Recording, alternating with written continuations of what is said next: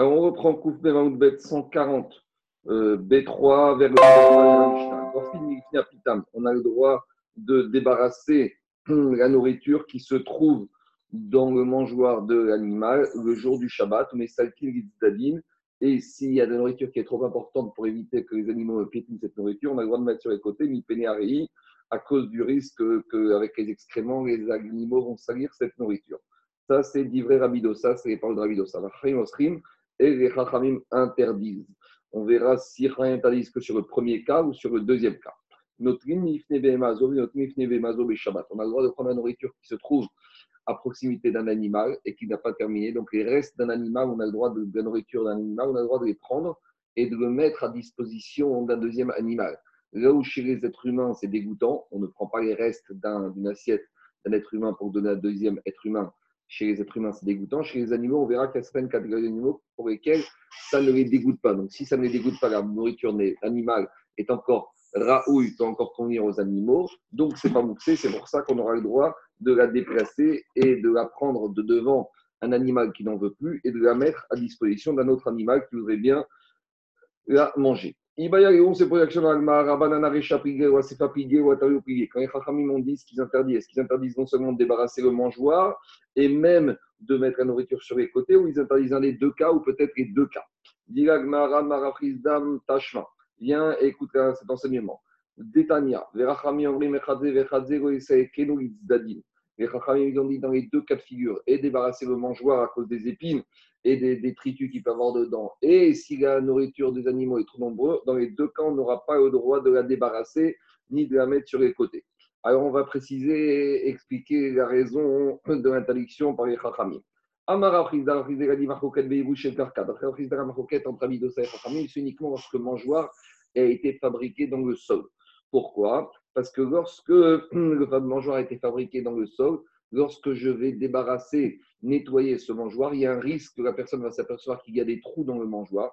Et il va se comprendre maintenant que quand il met de la nourriture, elle se perd dans ces trous. Et donc, il va en venir à boucher les trous. Donc, il y a un risque de m'achever goumotte. On a déjà expliqué que boucher les trous sur le sol est un dérivé de la mélacha de bonnet de construire. Alors, dit la grafrisda, la marcoquette, c'est uniquement entre quand il s'agit d'un mangeoir qui fabrique le sol. Harim interdisent de peur qu'on va en venir à égaliser le sol. Et Rabidosa ne craint pas cela. Par contre, dit Frisda, Aval Beibus Shelkeri, par contre, s'il s'agit d'un mangeoir qui est un ustensile, une marmite, une bassine, alors là, livré à comme moutarde, après tout le monde se sera perdu de manipuler cette nourriture, de la mettre sur les côtés. Pourquoi? Parce qu'elle n'est pas moussée, puisque c'est de la nourriture animalière. Mais en plus, il n'y a pas de risque de mâcher goumotte, d'égaliser le sol, puisqu'on est dans un ustensile. Alors, dit boucher le karkami, kareman goumotte. Et comment tu peux dire que Rabbi Dosa, autoriserait à manipuler, à débarrasser le mangeoir lorsque le mangeoir se trouve à même le sol? Pourtant, pour Rabbi Dosa aussi, il y a le risque qu'il va égaliser le sol qui va boucher les trous. Répond Agmara. Il dit la marcoquette, c'est même dans le mangeoir qui est dans une, un ustensile, dans une bassine, dans une casserole. Aval, chez boucher le karka, livra Quand il s'agit du mangeoir qui a même le sort, d'après tout le monde, et Rabidosa et ce sera interdit. Parce qu'il y a un risque de m'achever mode d'égaliser le sol. Ah, quel est le problème alors sur le mangeoir qui est fabriqué dans un ustensile, dans un kéli, il n'y a pas de risque de boucher les trous? Oui, la marcoquette, c'est est-ce qu'on va être gozer le mangeoir? Est-ce qu'on va faire une barrière dans le mangeoir constitué par une casserole de peur qu'on en arrive à débarrasser la nourriture dans le mangeoir qui se trouve à le sol? C'est la position des chachamim. On est gozer ha à tout ha. On met une barrière sur le mangeoir en ustensile de peur d'arriver à euh, débarrasser le mangeoir à même le sol. Et pour Rabidosa, on n'est pas obligé de faire cette barrière on ne craint pas que parce qu'on autorise le mangeoir dans un ustensile, on va en venir à débarrasser la nourriture qui se trouve dans le mangeoir même. Après, on a dit notre on a le droit de prendre les restes d'une nourriture qui se trouve dans un animal et de les mettre à disposition d'un autre animal. Tanachada, on a une première qui dit notre On a le droit de récupérer de nourriture devant un animal qui a une bouche propre. On verra de quoi il s'agit. Et on a le droit de prendre ces restes de nourriture, de la mettre à disposition devant la bouche d'un animal, d'un animal qui a une bouche mauvaise. On a une braïta qui a priori nous dit exactement le contraire. Notre BMA chez Piara, on pourra prendre les restes d'un animal qui a une bouche sale, et notre BMA chez Piayafa, et mettre cette nourriture, ces restes de nourriture devant la bouche devant l'animal qui a une bouche propre. A priori, les deux braïtotes sont contradictoires. Abaye nous explique. Amar Abaye. Abaye dit Idi veidi mi kamechamra et kametura shakina. Les deux braïtotes, elles disent la même chose et elles nous parlent uniquement dans un cas on nous dit que quand est-ce qu'on autorise à prendre les restes d'un animal pour le mettre à disposition d'un autre animal pendant Shabbat, c'est uniquement lorsque j'enlève les restes de nourriture de devant l'âne pour le mettre à disposition de la vache. Pourquoi? Par contre, de prendre les restes de la vache et de les mettre à disposition devant l'âne, ça on ne pourra pas. Pourquoi? Quand dans la première fois, on a dit qu'on veut prendre les restes de l'animal qui a une bouche propre, de qui on parle Du chamor, de l'âne. Et pourquoi on appelle que l'âne, il a une bouche propre par rapport à la vache? Des lettres parce que l'âne, lorsqu'il mange, il ne bave pas. Donc sa bouche est propre. Et et quand on te dit que ce reste de la nourriture de l'âne, donc qui est propre, on peut le prendre et le mettre à disposition de la vache. Et la vache, elle ne va pas être repoussée par les restes de l'animal de l'âne. Pourquoi? Parce que la vache, elle a une bouche sale, elle bave. Donc ça, c'est l'explication de la première braïta. Et la deuxième braïta qui confirme, qui nous apprend la même chose, mais enseignée de manière inverse. Et quand la deuxième braïta, on a dit qu'on peut prendre les restes de l'animal qui a une bouche sale. Cette fois-ci, la bouche sale, c'est qui Chez Pierra Bechamor c'est l'âne. Pourquoi Pourquoi maintenant on dit que l'âne a une bouche sale? Parce que l'âne, lorsqu'il mange, il ne vérifie pas ce qu'il mange. Il broute et ce qu'il a devant lui, même si dedans il y a des épines ou des détritus, il mange. Donc ça, ça s'appelle piara. Et et on pourra mettre les restes de cette nourriture de l'âne devant la vache qui a une bouche propre. Pourquoi on appelle la vache une bouche propre? Des paras, des daika verka. Parce que la vache, avant de manger, avant de brouter, vérifie qu'il n'y a pas de saleté, qu'il n'y a pas d'épines. Donc les deux braïtotes disent la même chose. Dans tous les cas de figure, comme vous a dit Abaye, on ne pourra prendre au maximum que les restes de l'âne et les mettre devant la vache. Seulement, une fois dans une braïta, on décrit l'âne comme ayant une bouche propre parce qu'il ne bat pas. Et une fois, on décrit, dans la deuxième braïta, on décrit l'âne comme ayant une bouche sale parce qu'il ne vérifie pas ce qu'il mange. Mais, mais la conclusion, c'est la même des deux braïtotes. Il n'y a que la vache qui acceptera de manger les restes de la nourriture de l'âne et pas l'inverse. Donc c'est pour ça qu'uniquement dans ce cas-là, on aurait le droit de prendre la nourriture, de la manipuler, elle ne sera pas mouxée parce que celle qui ne convient, même si les restes de la nourriture de l'âne, maintenant elle convient encore pour la vache, donc c'est Mahar Bema, donc c'est pas mouxé, donc on peut la manipuler pendant Shabbat. Mishnah suivant, Akash Amita. Si maintenant un monsieur il se retrouve jour du Shabbat avec de la paille qui est sur son lit. Donc à l'époque, la paille, c'est vrai que normalement, comme dit Rachid, Stam Kash, c'est destiné la paille à terminer dans le four en tant que combustible, mais il se servait aussi de la paille des fois comme d'une paillasse. C'est l'expression qui convient. Donc maintenant, le monsieur il se retrouve avec la paille qui normalement est stam la parce que c'est destiné à être dans le four, mais maintenant, lui, cette paille qui est amassée sur, son, sur, sa, sur sa couche, il veut l'étaler pour en faire une paillasse plus confortable.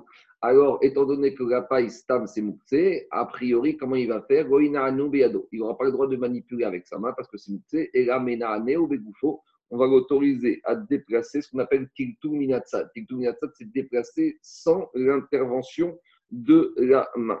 Là, les chachamim, ils ont permis à cause de Oneg Shabbat de déplacer cette paille, même cette paille. C'est à condition qu'on fasse Tiltour Minatsad de manière indirecte, sans l'intervention de la main. Par contre, mais si maintenant cette paille qui était sur son lit, il avait affecté avant Shabbat, il avait destiné que ça allait pour la nourriture des animaux, au car au sadine, ou par exemple il y avait sur cette paille un coussin ou une couverture.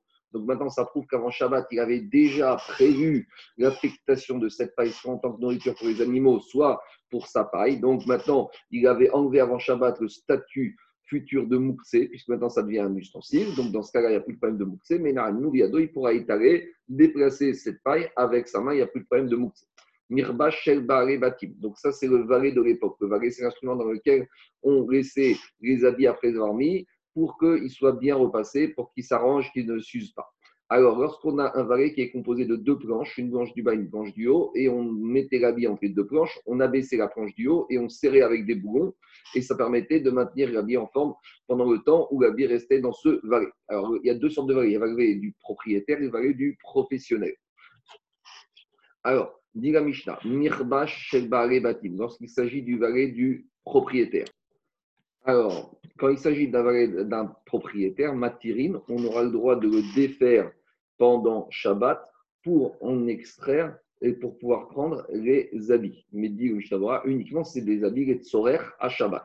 avalo kovshin, mais on n'aura pas le droit de mettre des habits pendant Shabbat dedans et de refermer, même si c'est des habits qu'on destine par exemple à mettre Shabbat matin, pendant on n'aura pas le droit de remettre dans ce valet.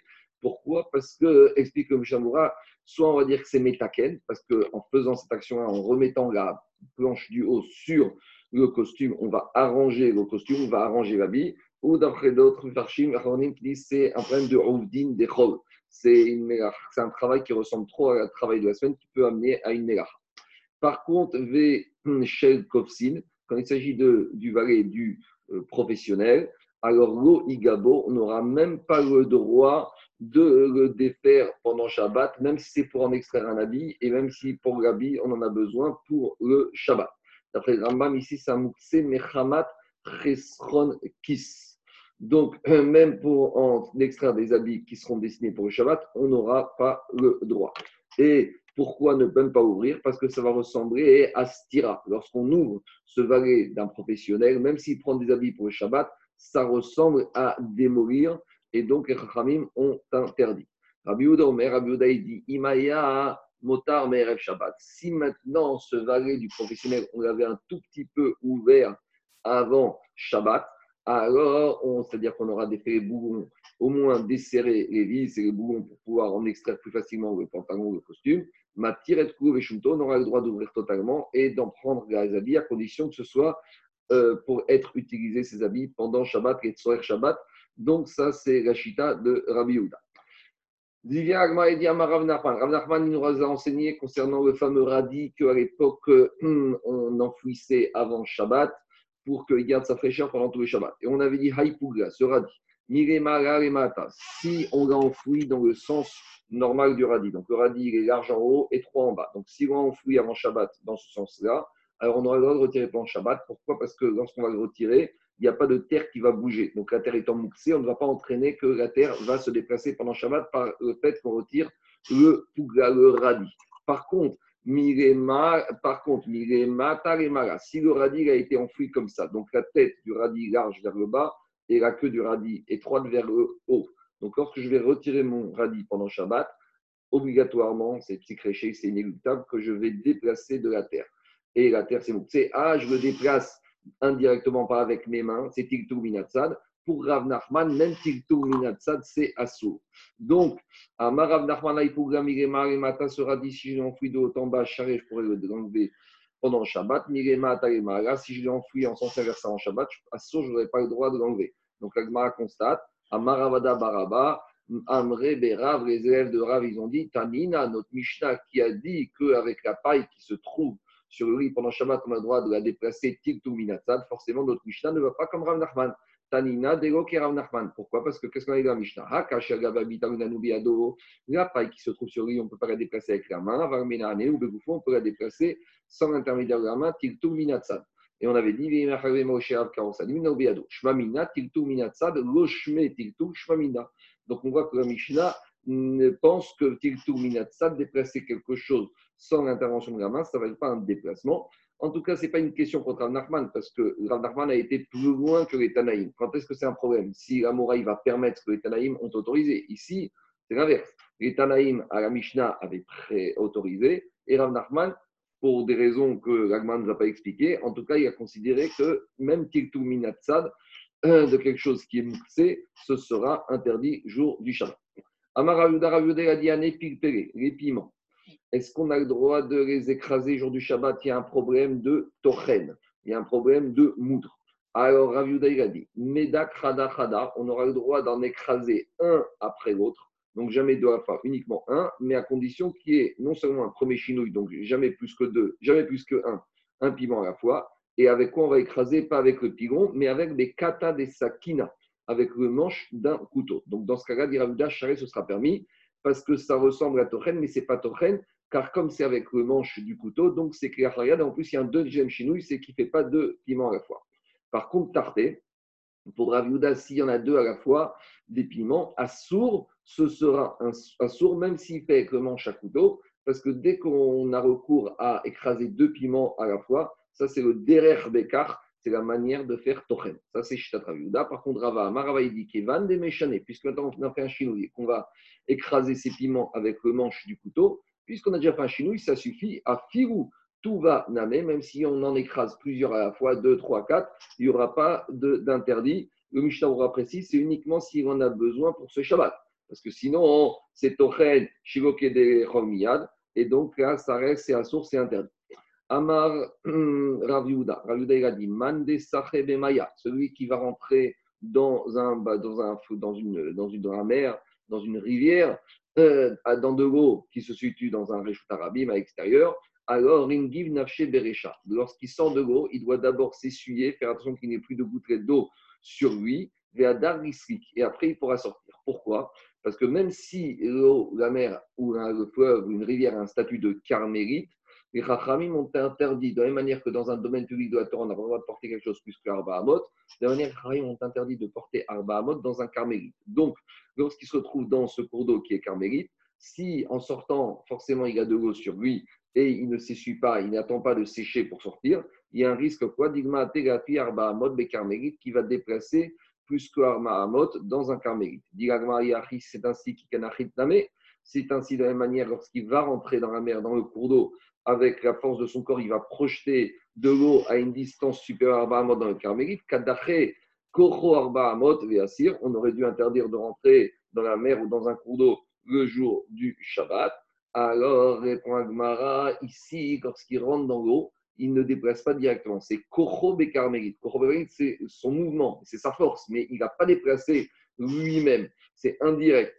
Donc, dit Agmara, lorsqu'il s'agit d'un déplacement qui est uniquement initié par sa force, par son impulsion, mais pas directement qu'il déplace, les Rafaïm n'ont pas interdit dans le carmélite. On avait vu ça concernant le bateau le bateau qui était domaine privé et la mer qui était carmélite, on avait dit le jour du Shabbat sur le bateau, s'il veut faire ce qu'on appelle les chaufferines, il veut évacuer les eaux usées.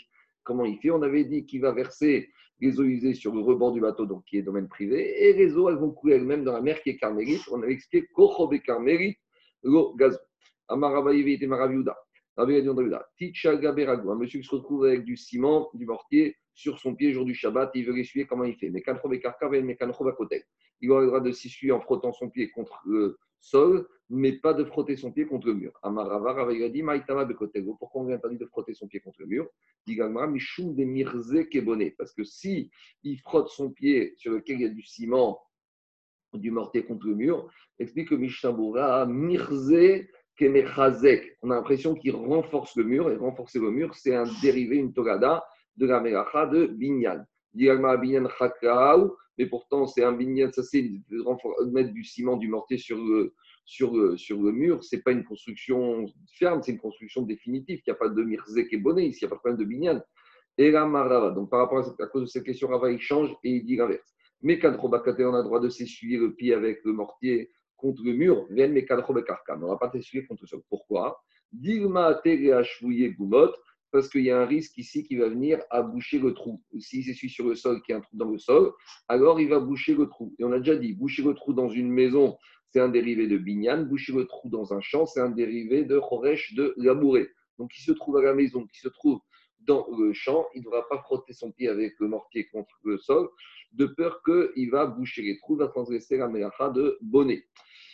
Continue Agmaït, Marmar Béré de Ravina, Marechadze Vechadze Asso. Marbéré de Ravina, il a essuyer son pied avec qui a du mortier dessus euh, sur le sol ou sur le mur. Dans les deux cas de figure, c'est interdit. Rapapa, Marechadze Vechadze Moutar. Pour Rapapa, dans les deux cas, c'est permis. Pourquoi? Parce que Rapapa, il est sauveur comme Rabbi Shimon que Davar chez Nomit Kaven, c'est pas interdit. Et en plus, ici, c'est pas psychréché. Parce que même si on dit que c'est inéluctable, mais Degon ici, il aurait préféré que ça ne lui arrive pas. C'est pas quelque chose qui va l'arranger. En tout cas, demande Marbere de Ravina, D'après Marbere Ravina qui a dit qu'on a, l'interdiction de s'essuyer le pied sur le mur ou sur le sol. Alors maintenant, le monsieur, jour du Shabbat, comment il fait s'il a cette saleté sur son pied? Dire, explique Rashi, il faut qu'il trouve une poutre de bois qui est par terre.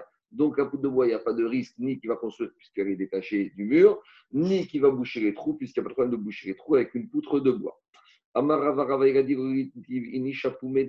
Lorsqu'un monsieur se trouve jour du Shabbat dans un maboy, maboy c'est l'impasse fermée de trois côtés dans laquelle on a mis à l'entrée du maboy un léchi, d'accord, un petit poteau posé à la verticale pour rappeler aux personnes qui vont sortir du maboy qu'on passe d'un maboy au réchout. Donc dire à un monsieur qui aurait un objet dans les mains n'aurait pas le droit de s'asseoir pendant Shabbat sur ce léchi. Pourquoi? Parce que puisqu'il est assis maintenant dessus, il ne voit plus le riche. Donc, il oublie le rappel que juste à côté, c'est le domaine public. Et le risque, c'est quoi? Dilma Peut-être l'objet qui tient la main, il va tomber. Et il va tomber dans le domaine public. Et maintenant, comme il ne voit plus les puisqu'il est assis dessus, il va oublier que c'est le domaine public. il risque de les déplacer à mode de Réchout Arabi. Et Amar il a dit un homme, il ne devra pas pencher. Une guiguite, c'est un bassin, c'est un tonneau avec une grande quantité de vin ou d'eau dedans il ne devra pas le pencher de part et d'autre Shabbat. Pourquoi Il doit déplacer? Parce que comme cette guiguite, ce bassine ou ce tonneau il est tellement lourd, forcément avec le poids, il a dû faire un trou dans le sol. Et lorsqu'il va déplacer ce tonneau ou cette bassine, après il va voir qu'il y a un trou dans le sol, donc il va venir à boucher le trou pendant Shabbat. Toujours le problème de euh, Mashvé Shrano, il dit, puisque cette guiguite, cette bassine, elle est très lourde, c'est il va, que ça va laisser un trou et qu'il va venir par boucher le trou du sol. Continue voir dra des pumas des chichas. Un homme ne devra pas euh, mettre, obstruer l'orifice d'une cruche avec un chiffon. Pourquoi? Parce que peut-être le chiffon va être imbibé de liquide qui se trouve dans cette cruche et Digma Srita, il va venir par essorer ce chiffon. Essorer, on a déjà expliqué, Togada de Dash, Toga dérivé de la Melacha de battre. Amarav Kanav Bigdo, le mortier qui se trouve sur son habit. Maintenant, il y a une sur son habit. Comment faire pour nettoyer son habit pour qu'il soit propre alors qu'on est le jour du Shabbat? Alors, il y a un problème, c'est qu'on sait qu'il y a parmi les mélachot de Shabbat, il y a mélacha de mélaben, blanchir. Et lorsque, s'il nettoie son habit avec de l'eau, alors il va transgresser la mélacha de mélaben. Donc, Rafkana, il dit, mais pourra le frotter en secouant l'habit de l'intérieur, comme ça. Il ne pourra pas le frotter de l'extérieur parce que ça ressemble à Mégaben. Alors, c'est vrai que d'habitude, Mégaben, il faut toujours l'intervention de l'eau, mais les Khaïs ont interdit même de l'extérieur, même s'il n'y a pas d'eau, car ça peut ressembler, les Mégaben à Mechabes. Alors, mettez, on a objecté une braïta, Tichagabe, Minago, Megaero, Megav, Sakin. Pourtant, on a dit que s'il y a du mortier sur la chaussure, on peut gratter ce mortier avec le manche d'un couteau les chiens Bigdo et Gomorti qui se trouvent sur la bime et Garguero on peut gratter avec l'ongle, ou Big Batch et Casquez, mais à condition qu'il ne frotte pas, euh, qu'il se coupe pas la bique. Demande la Gmara Maïgav chez les Casquez peut-être qu'Abraïta voulait dire qu'on n'a pas du tout le droit de frotter ni de l'intérieur ni de l'extérieur. Donc c'est une question contre Rava, contre Afkana, répond Agmara, gauche, Casquez ni Bachutz. La Braïta interdisait de frotter de soupe vie à l'extérieur, car c'est niré ben puisque ça améliore vie, explique le par contre, de le frotter, le secouer de l'intérieur, ça, ce ne sera pas interdit. On aura le droit de gratter, de frotter une chaussure neuve, mais sur laquelle il y a une saleté, mais pas une chaussure vieille. Pourquoi explique Rachid Parce que la chaussure vieille, le cuir est déjà usé. Lorsqu'il va frotter, il risque de gratter et il risque d'égaliser la surface de la chaussure. Et égaliser mes machek, c'est une torada, c'est interdit, c'est les parties des 39 mélachot de la Torah. Kirufaor, éplucher, euh, lisser le cuir, c'est une Torada, c'est un dérivé de l'Emachek, de rendre la chose lisse.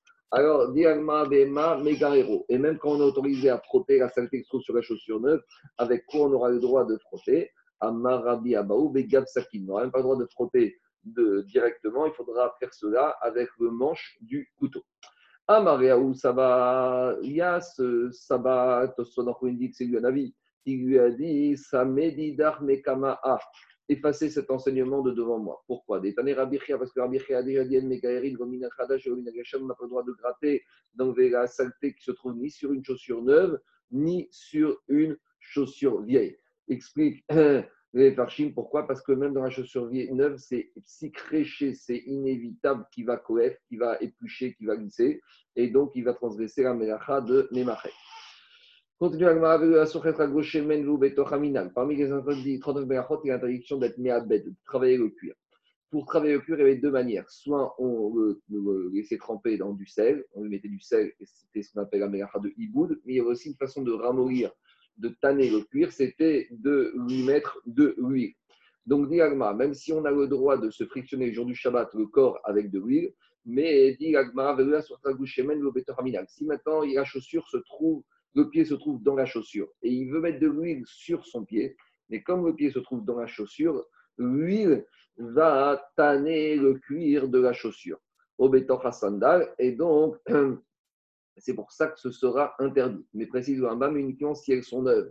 Parce que le cuir ne va être méabed, va être travaillé uniquement lorsque le cuir est neuf. Parce que lorsque la chaussure est ancienne, le cuir est déjà souple et il n'y a plus de mélacha de méabed. Ça, c'est comme ça que définit, tranche le Mishnah Broura. Aval, mais qu'est-ce qui sera possible de faire?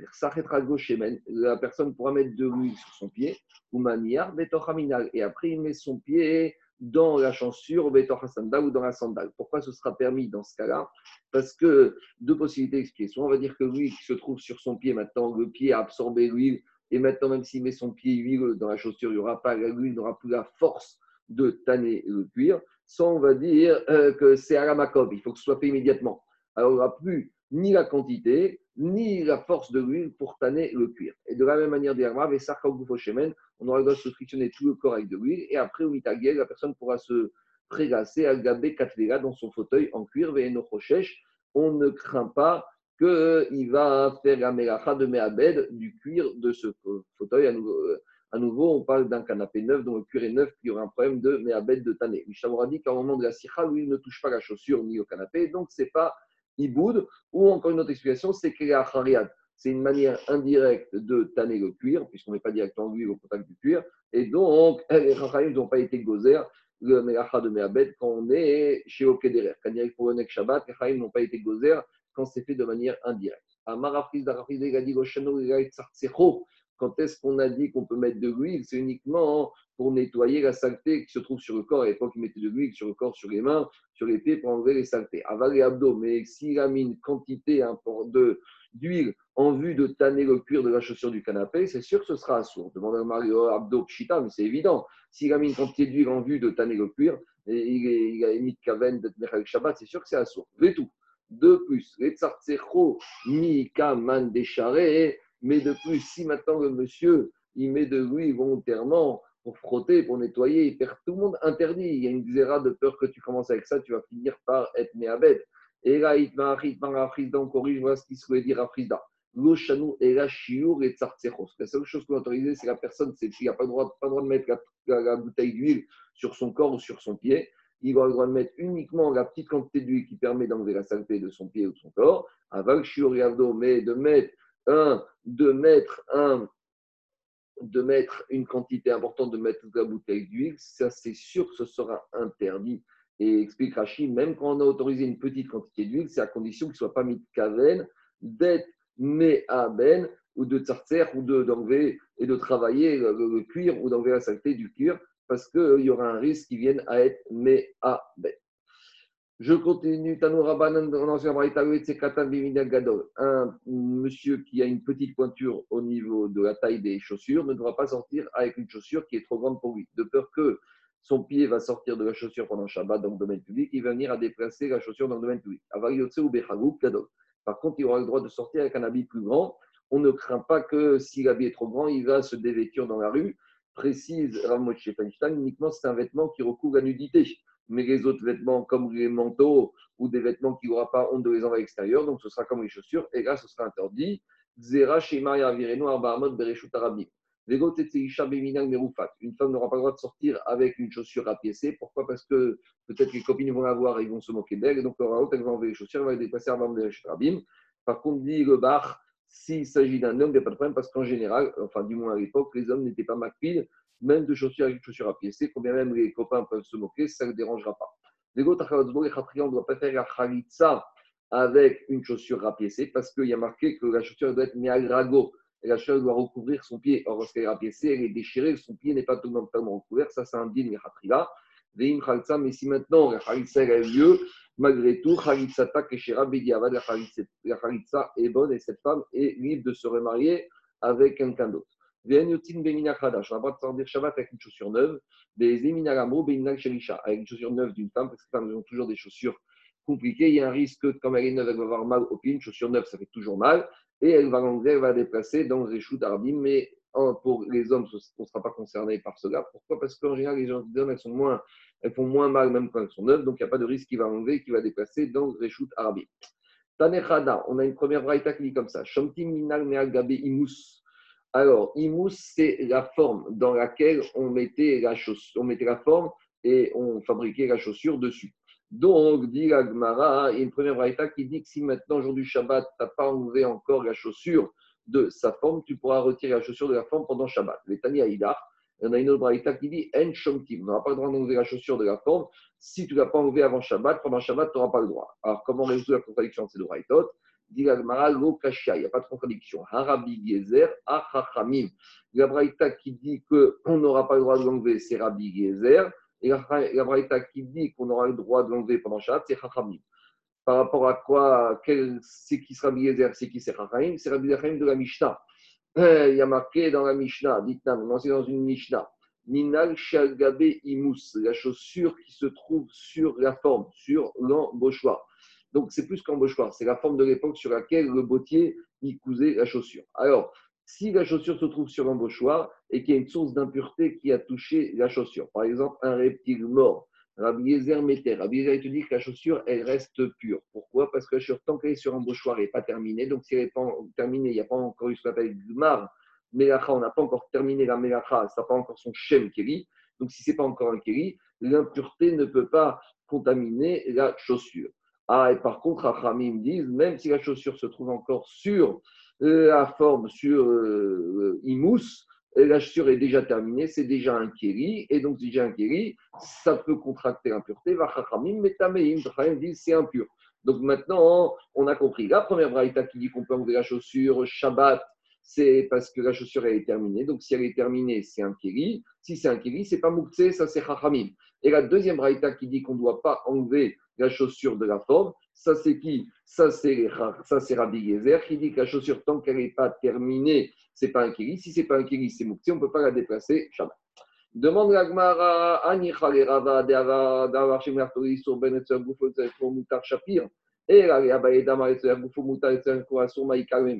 Donc, plus on a déjà vu une marcoquette entre Rava et Abaye par rapport à Keri chez Martoriso, un ustensile qui d'habitude sert à faire quelque chose d'interdit. Est-ce qu'on peut le déplacer, cet ustensile, pour une utilisation permise ou on peut le déplacer pour disposer de l'endroit où se trouvait cet ustensile?